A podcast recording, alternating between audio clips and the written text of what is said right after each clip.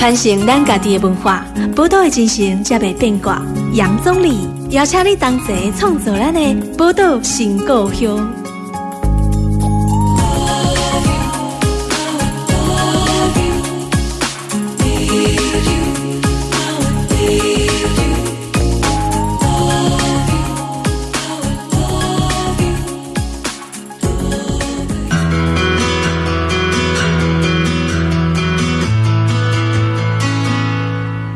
迎收听波多联播网 FM 九九点一大千电台波多情况，大家好，我是杨总理。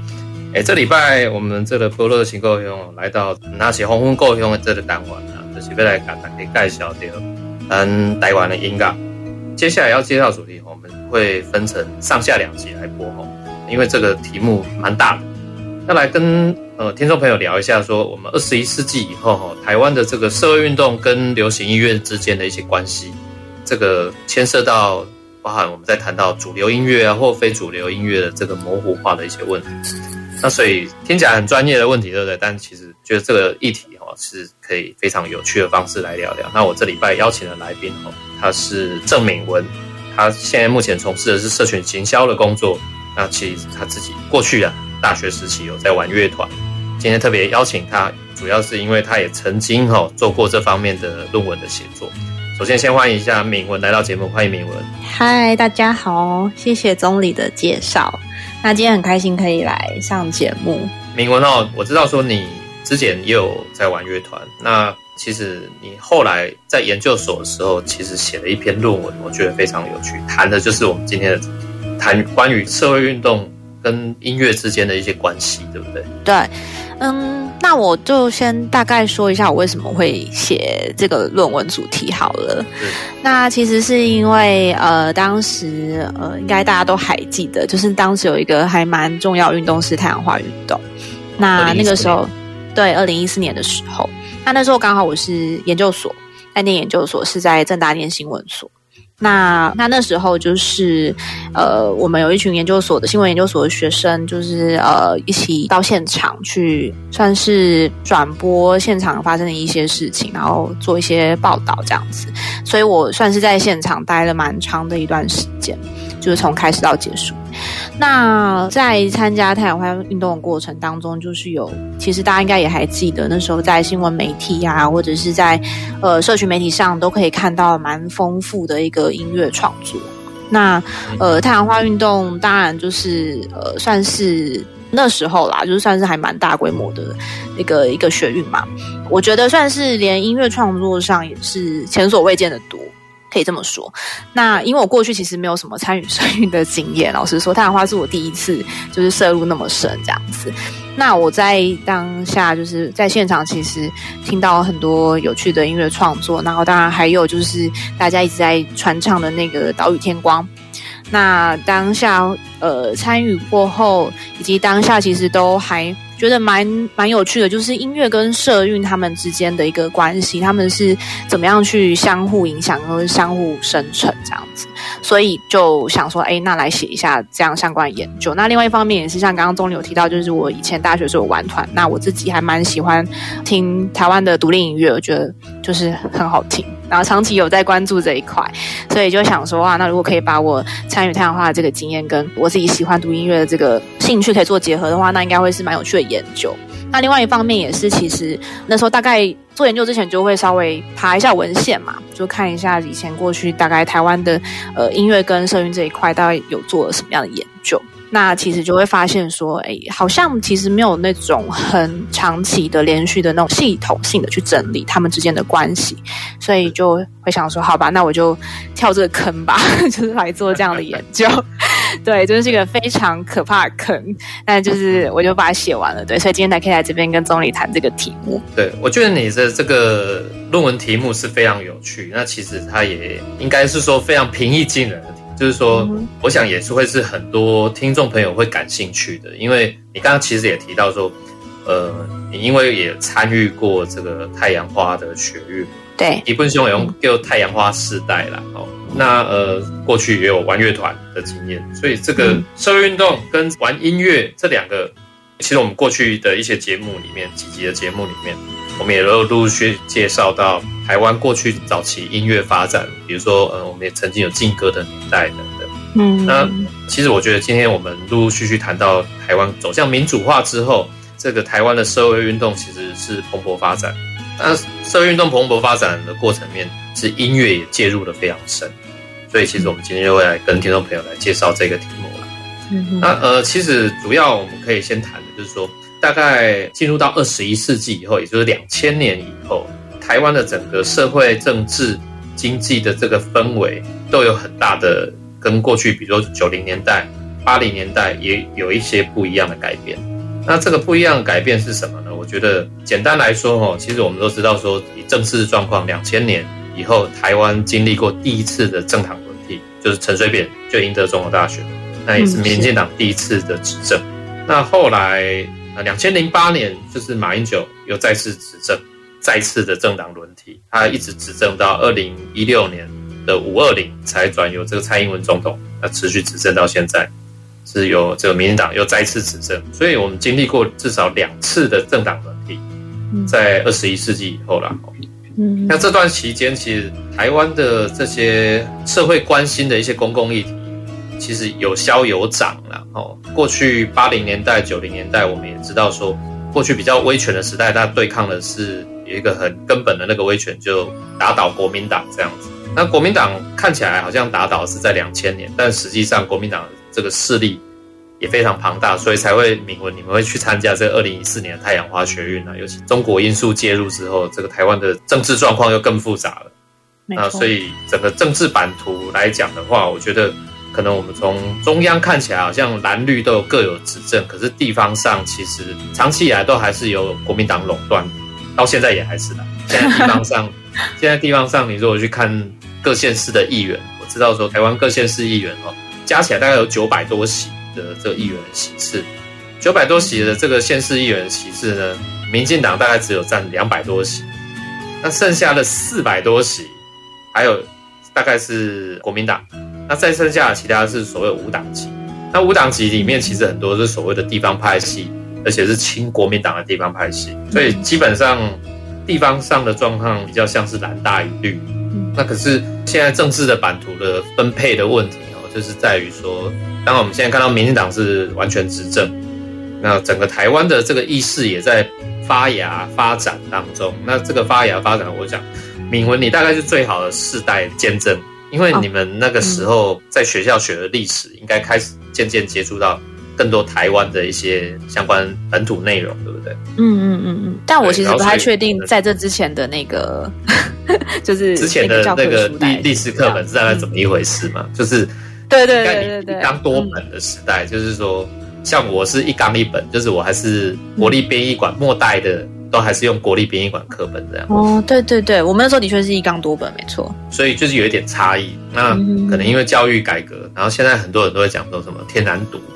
嗯的时代。嗯嗯嗯，就是那时候在太阳花运动的时候，这个这个名词就突然跑出来了，天然毒这件事情。对，但其实像我那时候就是讲真的，一开始听到这件“天然独”这词的时候，想说，咦，就是什么意思这样子？因为老实说，就是因为如果它是天然的，就是代表说我其实从小到大，就是如果说我们这个时代是天然独时代的话，我们从小到大应该就是会知道说，哎，那我们就是。台湾，那可能就是主权的意思，就会知道说我们就是不属于中国之类的这样子。哦，对。但哦，老实说，其实我回想起来，其实我。呃，那时候年轻的时候其实没有想那么多啦，就是对于这种主权啊，或是认同啊等等之类的事情。那真的是到太阳花的时候，大家讲天然独的时候，然后再加上其实太阳花那个时候，我们这个时代蛮多人都是第一次参加社会运动，对。嗯、然后到在那样的环境下，你才会去思考说，哦，这种什么主权啊，或是国家认同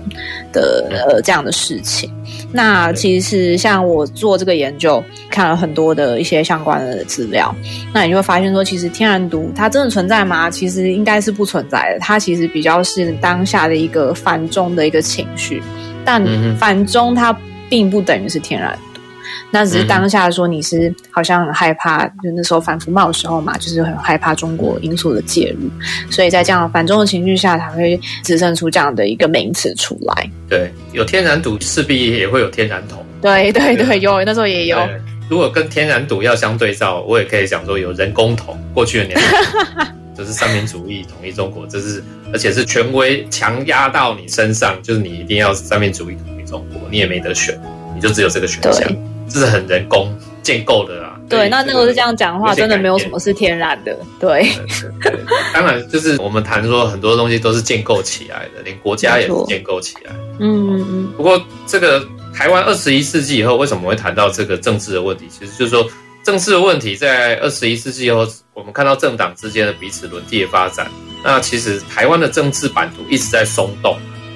那这个松动就是让任何事情都变得有可能。我举例来讲，什么叫任何事情都有变得有可能？草包也可以选总统，或者是也可以当市长，就是这个就是很经典的啊。问题大概就清楚了。然后简单来讲，草包为什么可以选赢市长？它造成旋风嘛。所以这个台湾的政治二十一世纪以后是非常多元发展。嗯，不过其实呃，整个二十一世纪以后，除了政治的问题，看到整个社会经济变动也非常大，因为它还是跟这个世界会有关系。比如说，我们看到两千零八年的世界经历过一波的金融危机，哦，雷曼兄弟等等的这个风暴。然后美国的刺激房贷影响到整个全球的经济的风波，所以在二零一零之前哦，台呃台湾也受到全球经济的这个变动的发展的影响。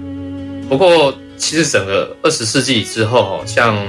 很多我们可以说所谓的七年级生，甚至到八年级生，现在他们都差不多成年出社会，就是你你这一代嘛哦，没错，应该都有遇到一些世代上的问题，也就是说。比如说像以前的这个台湾劳工阵线，他们出版一本书，就谈的是叫“崩世代”，嗯，就谈到一些阶级上的不平等的问题，然后世代上面临的一些，比如说青年贫穷的问题等等。嗯，那像你大概就是处于这个时代，你你会有这个二十一世纪或者成年之后，你有感受到这些什么样的一个不公平的状态吗？其实那个不公平的状态，那时候在我在研究所的时候，然后也是参加太阳花的时候，其实就已经蛮明显的有感受到了。对，那大家可以想一下，就是太阳花运动其实源自于就是反服贸嘛，就是服贸这件事情。那服贸这件事情就牵扯到中国因素。那中国因素其实那时候对年轻人的这个感觉，其实就是中国如果一旦进来，我们就是讲白话一点好了，那我们要怎么跟中国人去竞争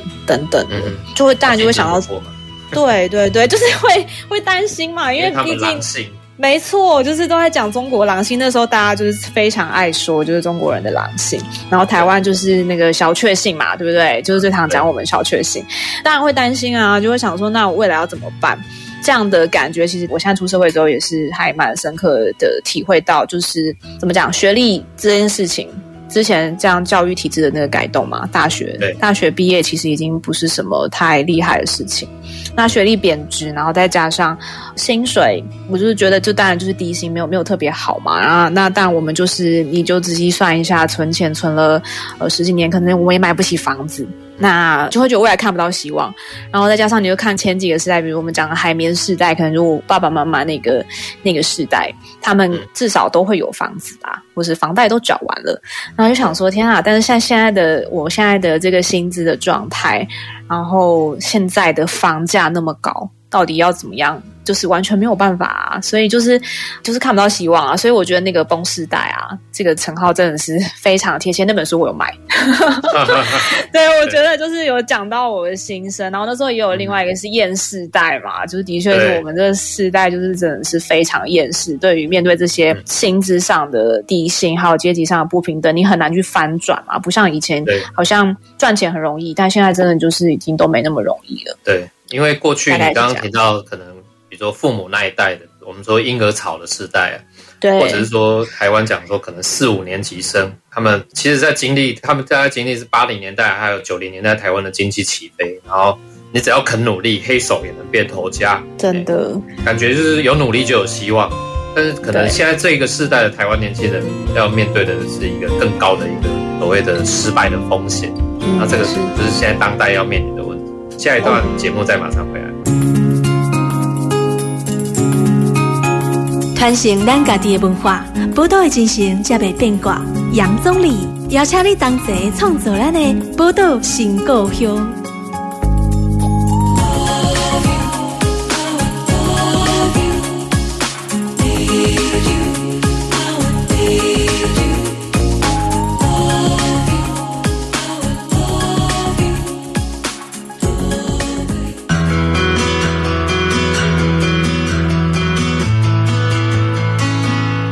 欢迎大家波多联播网 FM 九九点一大千电台波多情况用，我是杨宗理。这礼拜我们波多情况用为大家带来是那些红红够用哈，跟听众朋友来聊聊有关于台湾的这个音乐的发展。台湾音乐发展，我们这礼拜跟大家谈有关于二十一世纪以后台湾音乐跟社运动的一些关联。所以这礼拜为大家邀请到是目前从事社群行销的工作者郑铭文。铭文来到我们节目，他刚刚也提到说，因为他过去参与过太阳花运动的学运哦，其实也开启了他对于议题的关心，就社会运动。那加上本身有在玩音乐的关系哦，所以后来在研究所的时候写的论文，就是跟我们今天主题有关。刚刚也提到说，其实，在步入二十一世纪以后，台湾整个政治经济的一些发展，然后影响台湾的社会是怎么一回事？比如说刚刚。铭文，你提到最明显就是说，崩世代的问题，就是这个世代认为一些不正义、不公平的地方，包含可能在国家主权方面有中国因素的介入啊，那可能在社会经济发展方面，你可能会觉得说，嗯，青年贫穷啊，比如说我们的低薪的问题，嗯嗯嗯，那现在大家买不起房子，然后甚至不敢生小孩等等，哦，这些都是年轻世代面临的一些问题。不过，其实我们这一段节目想要跟听众朋友来聊一下，其实我们刚刚遇到这些社会问题，社会问题通常有时候体制内当然寻求，比如说国家透过行政立法的一些手段或方式来协助改善这个国家整个体制的问题。但如果国家体制内没有办法去改善的时候，人民就会透过体制外，也就是社会运动的方式啊，希望这个国家可以变得更好。不过谈到社会运动是什么？这件事情，我觉得就要想要理清一下，因为呃，明文，你说你第一场参加的社会运动是太阳花运动嘛？对，没错。在参加太阳花运动之前，你认为什么是社会运动？过去还没还没被启蒙之前，嗯，你那时候是怎么看社会运动？嗯，我会觉得，如果是在真的实际参与社运之前，嗯，没有被启蒙前，当然会觉得说他。比较像是一个体制外的活动，是绝对是不用说，但可能就会比较是比较是一点偏差的行为，就是它不是一个很应该要被发生的事情，就会觉得哎，简单讲报名了，对对对，就是有社运，好像就是会有动乱这种感觉发生，对，没错没错，对，就是会对他有一个比较不好的印象，就是一些刻板印象会，就是普遍的，跟社会一般民众一样，都有这种普遍的刻板印象，嗯，没错。那可是你自己实际参与之后呢？嗯、你当初一定是有一个什么契机，就会让你引发说你要去参与？你那时候就不会觉得自己是报名啊，嗯、对不对？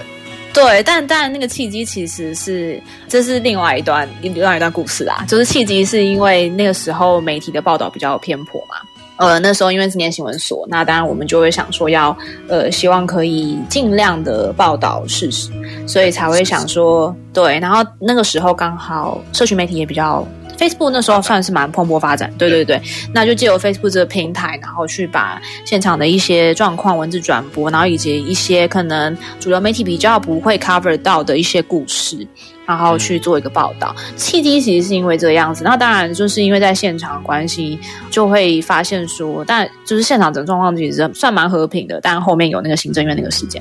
的确，我在现场并不会觉得自己是报名，以及我回家之后，因为我的家人知道我有去现场，嗯哼，那他们就会觉得，哎，那现场危险呐、啊，就是很就不要去啊。但我就会跟他们解释说，其实不会，大家就是很和平的在做一个抗争这样子。所以，其实这个社会运动真正实际参与在里面的时候，还是有一些不一样的，就是说可以。把一些过去对社运动的一些印象可以做一些改变，是，而且我觉得，嗯，我自己会有个感觉是，太阳花也是一个对我们这四代人算是蛮重要的一个转捩点啦，真的就是算是扭转了整个社会运动在对于平常不参与社运的这些人的一些印象。因为这个社运动哦，可能大家普遍的印象啊，在威权时期哦，也是这样，社运动就是这样被塑造的。被国家的媒体，或者是说主流媒体，国家用他的力量去要求这个主流媒体塑造出对社会运动的刻板印象。就是讲一战，比如八零年代诶社会运动，比如说这个农民运动，五二零农民运动，大家都说啊，加起报名。可是其实当时也是透过像绿色小组这样的一个比较非主流的媒体哦，他们去传播，把一些真实的面相给。更多的社会大众，不过当然，因为那时候媒体的一些限制啊，所以可能可以接收到真实的状况的人并不多。那可能长期以来，大家也会形塑说，这个主流社会对社会运动有比较不好的印象。那可是其实社会运动，我们如果更广义的来讲，嗯、因为其实大部分的台湾民众看社会运动，其实看到那个叫做群众运动，也就是说，我们只看到街头上的运动、嗯、群众的集会的运动。那这个就是会容易形成对社会运动的另外一种刻板印象，就是说啊，加隆不学无术啊。其实社会运动作为一种社会议题的倡议，那社会运动简单来讲，它需要透过更多的研究，比如说很多 NGO 工作者投入在里面，专业的 NGO 工作者去了解社会问题，然后这个社会问题要怎么去解决、修正，然后改革，那他们可能会提出，比如说举例来讲，会提出相关的法案，做国会的游说。倡议就是寻求这种体制内改变的管道，这个也是社会运动。我觉得我们也可以跟听众朋友分享一下啦，就是社会运动其实大概你看社会运动，哪个爱看还的群众的运动呀？群众运动我拢定讲还叫火力展示。我觉得比较像是，就是好像是在那场运动里面可以看到说，其实社会运动有各式各样不同倡议的形式，它也可以是很冲撞。比如说我们看法国，他们社会运动其实都蛮激烈的，就是喷那个催泪瓦斯弹啊什么的。当然反观台湾的社运已经算是偏温和，但我觉得不管是温和或是很激烈的，就是它都是它都是倡议的一种形式啊。所以其实就不太需要去局限说，哦，社运一定要怎么样，或者是呃很温和抗。就不是抗争，就我觉得是在太阳花里面有看到这样的可能性，对，对，就是让各种可能都会发生。但比如说像你说是很激烈的抗争，过去这个最好的见证就是香港。香港那时候本来在做战中的时候讲爱与和平，嗯，然后谈的是所谓的他们有讲合理非非和平理性非暴力，对。那后来也被很多香港的一些民众哦就在思考，到底我们是要坚持和平理性非暴力？因为你一直和平、理性、非暴力，那这个香港政府不改就是不改啊。所以后来这个从香港雨伞运动，后来又看到反送中的运动，香港的群众吼，这个运动就变得越来越激烈，啊，甚至也有丢汽油弹。嗯，所以这个我觉得社运动在有趣也是在这里啊，哦，它的这个 range 还蛮广。对。不过其实我们今天要谈到另外一个是说，社运动里面有一个很重要的东西，就音乐在社运动里面就扮演非常重要的角色，对不对？嗯嗯嗯，没错。呃，像我刚刚一开始有讲，大多在谈社运的一些相关的研究啊，比较会少谈到音乐在里面的角色到底是什么。对。可是其实你如果现在去问，好，你想要太阳花，你想到你马上讲关键字会是什么？可能第一个是福茂，再第二个是什么？可能就是刀与天光吧。哦，灭火。对，就是。对，灭火器就是想要灭火器的乐团，或者是《岛屿天光》这首歌，所以它其实是可以很长久，并且很深刻留在你的记忆里面。是，而且就是在呃，回到就是说那个时候太阳花运动的现场的话，其实，在现场你会看到是呃那个扩音器啊，随时随地都有在播音乐。各式各样的，就是很应该是他们会觉得适合在抗争现场播放的一些音乐，就是会一直不停的放送这样子。对，所以其实我觉得在太阳花里面就会看到说，呃，后来《岛屿天光》这首歌出来之后，它就是变成是一首主题曲嘛。嗯、那它就是可以在情感上很有效的去凝聚大家的一个情绪，所以它其实是一个促成情感动员很重要的一个角色。对。对呃，运动本身，它去透过，比如说就现场播音乐，然后去召唤更多群众的认同，这样，对对对，没错没错。然后应该说就是凝聚现场的一个气氛啦，因为毕竟在运动的现场，就是怎么讲呢？就是这种，我觉得社运本身是比较，它稍微比较严肃一点。然后也比较，当然刚刚有讲的是比较负面一些，但就是让你透过音乐的方式，因为它其实是比较软性的一个东西，嗯、那你就可以用比较舒服跟呃软性的方式来凝聚大家的一个在现场的一个情绪，也比较缓和一些啦，嗯、我觉得。对对，不过这个目的当然是为了让群众可以更凝聚。另外一个，我觉得还有一个功能，就是说，嗯、现在你你看遇到你这个时代。讲到岛屿天光，就无人不知，无人不晓，大概弄怎样？嗯嗯嗯，对。其实某种成为一个世代认同，或者是世代的一个集体记忆的效果，没错，是不是？的确是，的确是，它就是在功能上，它的确是到最后啊，就是透过这样的整个整场运动，然后可能现场的表演的一些形式啊等等的，然后就进入你的，像我刚刚讲的，它会很长久深刻留在你的记忆里面。所以它就会成为这个我们大家说的太阳花世代的一个集体的记忆。像想到太阳花世代，就会想到呃岛屿天光或是灭火器。尤其可能有时候你可能现在忽然在电台啊，或者是在电视上或其他的媒体，你一听到那个音乐的前奏一下。就会把你勾回去你那个时候的记忆，对不对？对对对，没错哦。而且另外音音乐，它其实那个时候岛屿天光，我觉得它也是把整个太阳花运动算是一开始大众媒体对于这个运动其实蛮多，像刚刚说的偏颇的报道嘛，嗯、所以对这个运动的形象其实还是稍微偏比较负面一些。但是因为岛屿天光的这个歌曲的诞生，那后来就是你可以看到在新闻媒体上。他们通常都会搭配岛屿岛屿天光这首歌，一起去做一些专题啊等等的。那这样子就是其实在它它有点是一个转译的功能，就是呃有点是帮这个社会运动去跟整个社会大众去做一个沟通。但但它当然不能完全去做沟通，因为它毕竟只是一个音乐性比较强的东西。然后它歌词里面也当然是没办法完全的去做一个转译，但它我觉得算是会是一个蛮有效的一个沟通啦。对，说到沟通很重要，因为可能。就是真的，确实有时候一样用太阳花运动来讲，可能反服贸运动，大家对反服贸运动有不同的诠释，甚至有不同的理解。嗯，那这个时候可能社会大众刚好只是透过一个很简单的音乐，形成好像说我们在跟社会大众解释一个哦，起码想让他在笑脸给被聚集在这边，他有一些不得已的原因，那、嗯、可能要做比较用简化的方式去去传达他的信念，或简化的方式去传达他的想要做的事情。嗯嗯嗯，没错、嗯。所以音乐确实是扮演很重要的角色。不过在社会运动里面，吼，音乐都要怎么去传达？它的方法大概有哪一些方式？你是说在社运现场的？在社运现场，音乐都怎么、嗯、怎么去处理？通常就是会透过一些现场的演唱。如果是以太阳花运动来说的话，嗯、其实就是如果大家印象会比较深刻，应该会是那个时候要呃。我应该要说散场嘛？对 对，对，就是散场的演唱会。对对，出关破种，遍地开花。天哪！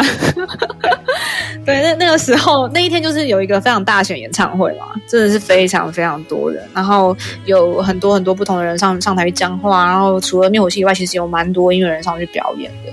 那那个时候就是最后有一个这个桥段是大家就是一起点亮手机的灯，然后合唱《岛屿天光》。哦。对，真的是你在那个当下其实是会很很感动的，嗯哼，就是会觉得天哪，就是这些人就聚集在这里，然后、嗯、呃为了同一个事情，然后一起在唱这唱这样的歌。对，那大概就是一些现场演唱的形式。那另外当然也会有像是发行音乐专辑这样的方式，然后或者是。呃，如果除了太阳花运动以外的其他的运动的话，其实有蛮多是有一些像是声援音乐会啊，或是演唱会啊，像合适，其实大家合适这个议题应该大家不陌生啊。哦，对，其实合适呃反核这个运动其实是持续蛮长一段时间，那中间其实陆续都有很多那种声援的音乐会啊，或是呃像是什么不合作音乐专辑等等的这样的产出。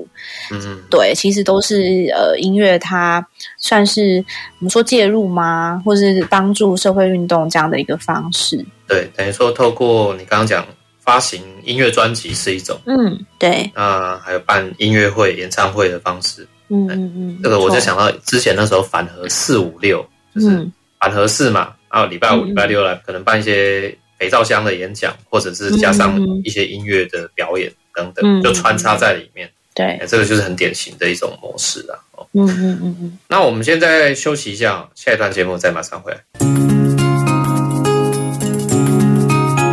传承咱家己的文化，宝岛的精神才袂变卦。杨总理邀请你同齐创作咱的宝岛新故乡。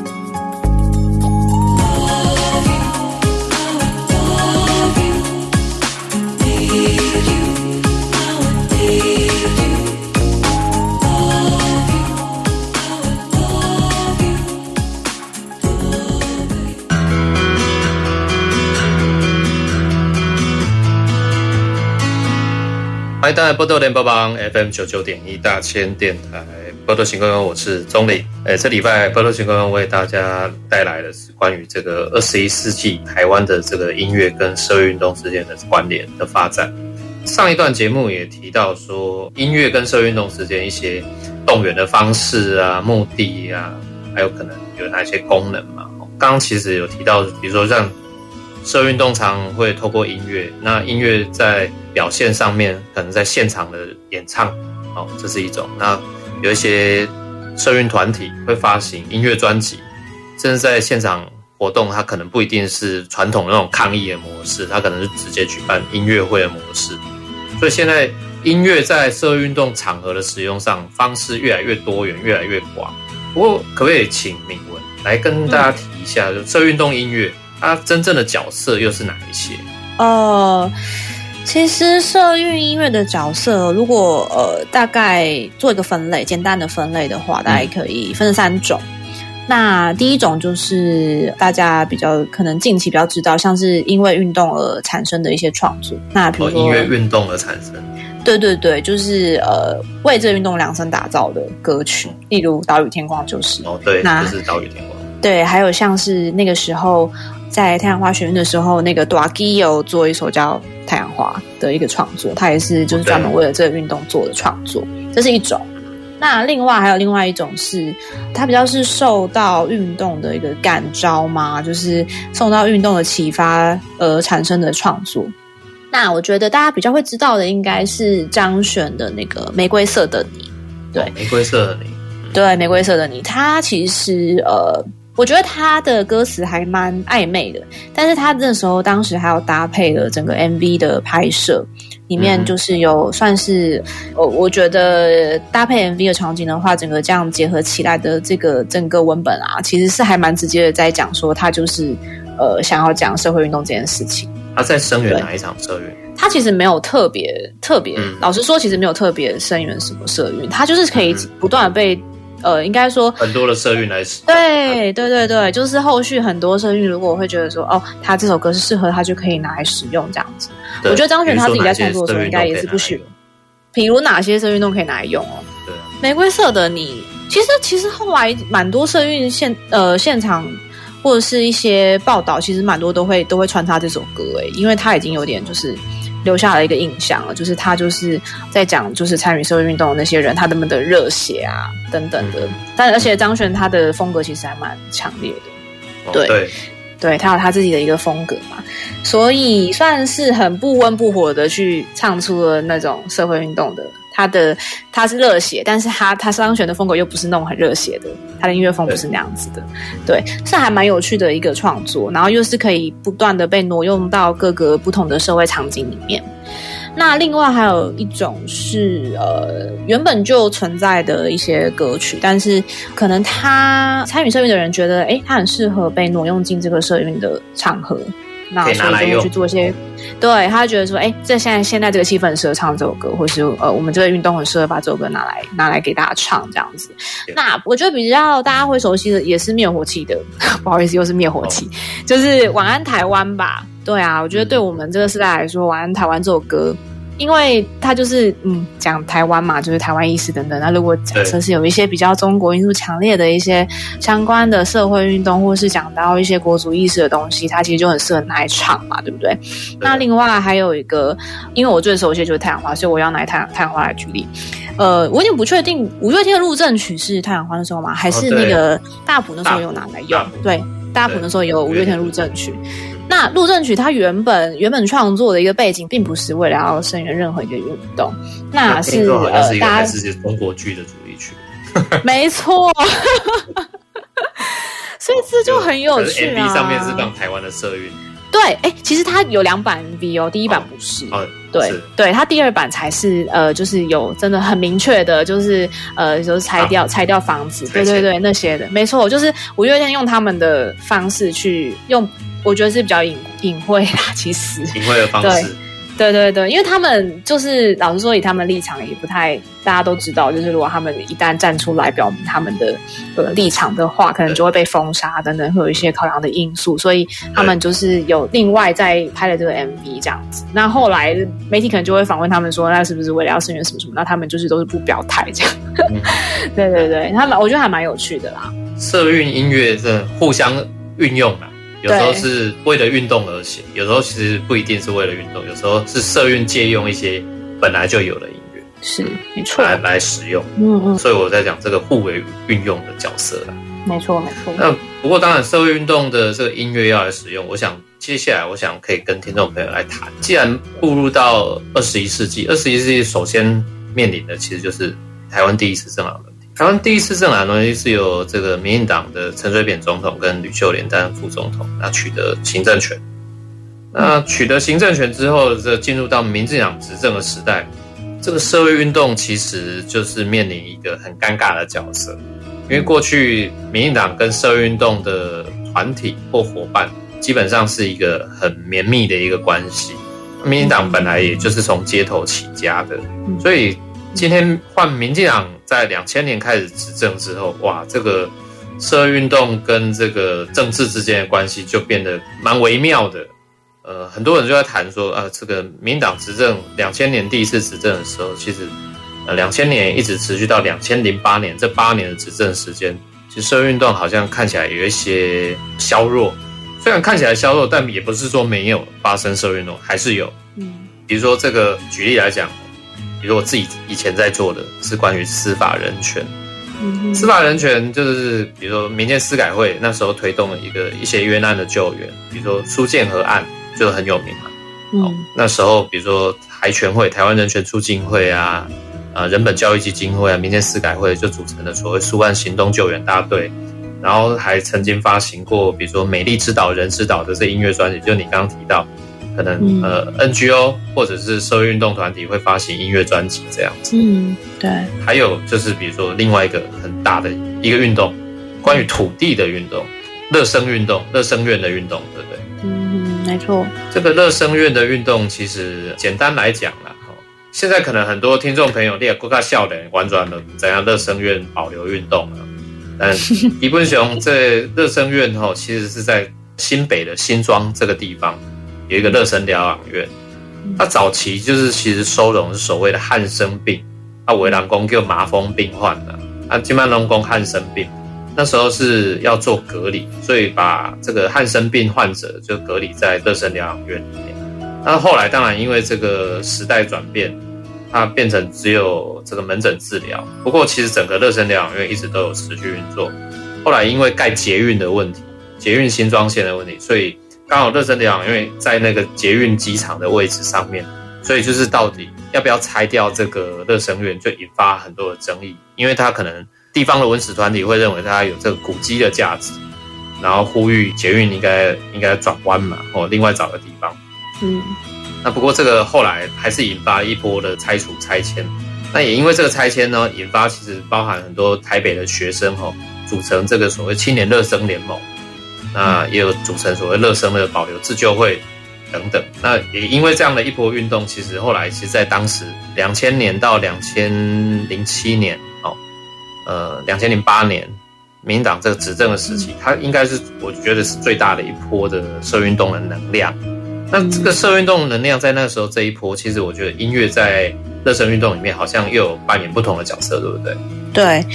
呃，乐生的话，其实就是要提到主要他参与的音乐人是黑手拿卡西。那黑手拿卡西这个乐团，对对，这个乐团，那真的是比较年轻的 孩子们应该就比较对，没有听鬼就不知道黑手那卡西是谁。那我大概简单介绍一下这个乐团。嗯、那黑手那卡西他其实本来啊，他们就是诞生，呃，算是从工人运动里面诞生出来的。嗯，那因为它里面成员其实都呃有参与过工人运动这样子。那因为参与工人运动的一些经历，他们就呃组了个乐团，就是叫这样的黑手那卡西。嗯、那他们自己定调自己的乐团，其实就是会希望说，这个乐团他们必须要就是真的是实际的去参与。运动不是声援运动，就是说他们不希望自己的音乐只是一个啦啦队而已。他们希望说是真的可以进入到运动里面。哦、那另外一方面，黑手他们自己参与的对，对他们要实际实际参与，然后而且他们自己也希望说可以让。比如说以乐生来讲好了，他们就会呃让院民一起跟他们去做一个创作，是个就以现在的词汇来说，应该比较像是共创嘛，对，就是各共同创作。那为什么要做这样的共同创作、集体创作呢？不是由音乐人自己去做一个创作，是因为黑手他们有体认到说，哦，他们觉得说，呃，像这种音乐啊或艺术类的东西，它比较是呃属于那种中上阶层比较独享的一个对一个资本或是一种表达的形式啦。对，但是像劳工阶级，他们可能因为自己的一些呃教育机会啊，或是他们生活环境的一些限制。所以比较比较没有这种创作音乐的一个权利，或者是对于这种创作创作音乐工具的一个掌握度，那他们就会借由呃，就是慢慢的带领他们一起唱歌啊，或者是呃去学怎么使用乐器啊等等，就是一种赋权，就是把这样的一个创作一个权利交还给整个就是在运对对对，就是在运动的参与者的手上。所以这是这是黑手黑手马卡西他们还蛮特别的一个地方。嗯，对。那黑手那卡西跟就是乐生之间的关系，就像我刚刚讲的，他们就是请乐民一起来参与整个音乐的创作嘛。那他们就组了一个乐团，叫乐生那卡西。对，嗯、所以黑手那卡西其实在这这中间，就是他们把自己的角色，有点算是淡化了吧，然后让乐生的居民在转整成一个好像是全新的一个团体一样。没错，没错，没错。然后这个团体就是黑手那卡西跟乐生的乐民一起组成的，叫乐生纳卡西。嗯、然后他们就是刚刚有提到啊，就是他们有就是教乐民怎么去使用一些乐器啊，然后让他们来唱歌啊，然后最后就是有发行了一张专辑。那呃，其实这样的形式在呃算前无古人后无来者，可以这样说。就是在之前没有人这样做，然后后面呃之后也比较少看到这样的形式，因为他其实是要非常长期的去参与这个社运，然后很高度的去摄入，对，嗯、所以就是说呃黑手在乐生这个保留运动里面，其实因为有他们的加入，所以跟乐迷一起乐迷一起创作这样的方式啊，这个其实这音乐在在里面这个角色真的是跟社运就是互相的去呃融合。对，然后他当然就像我刚刚讲的，真的是一个很重要的一个转捩点，就是他让音乐跳脱只是纯粹声援这场运动，他音乐可能也甚至成为了运动本身这样子。嗯，对大概是。所以这个可以看到说，这个黑手拿卡西其实是跟垃圾运动是密不可分的这个关系，然后甚至强力的在运动里面扮演很重要的角色。然后尤其是透过、嗯、你刚刚其实透过讲说这个赋权的方式，我们讲说 empowerment。这个词就是说，让这个参与运动其中的所有的人，当事者觉得说自己是因为这个音乐创作过程，让自己更有能力可以去改变一些事情。哦，对，觉得自己会有能力去改变这些对自己不公平的现状。嗯，那我觉得这个就是黑手那卡西确实在这里面扮演的非常重要的角色。节目最后，我们不妨来听一下黑手那卡西在这个垃圾运动里面有一首很重要的歌曲啦。这首歌曲叫做《你敢不会去》。那我们节目最后来听这首音乐。那下一集的节目我们会继续哈，来跟听众朋友来讨论。那当然，这个二十一世纪哦，我们尤其刚刚提到扁时代，那进入到这个二零零八之后，到了马政府时代，那社运动跟音乐又有什么样的关系呢？我们下一集节目会跟听众朋友持续来讨论。时间关系，我们今天节目先在这边告一尾声，也谢谢敏文今天参与我们的讨论。嗯，谢谢。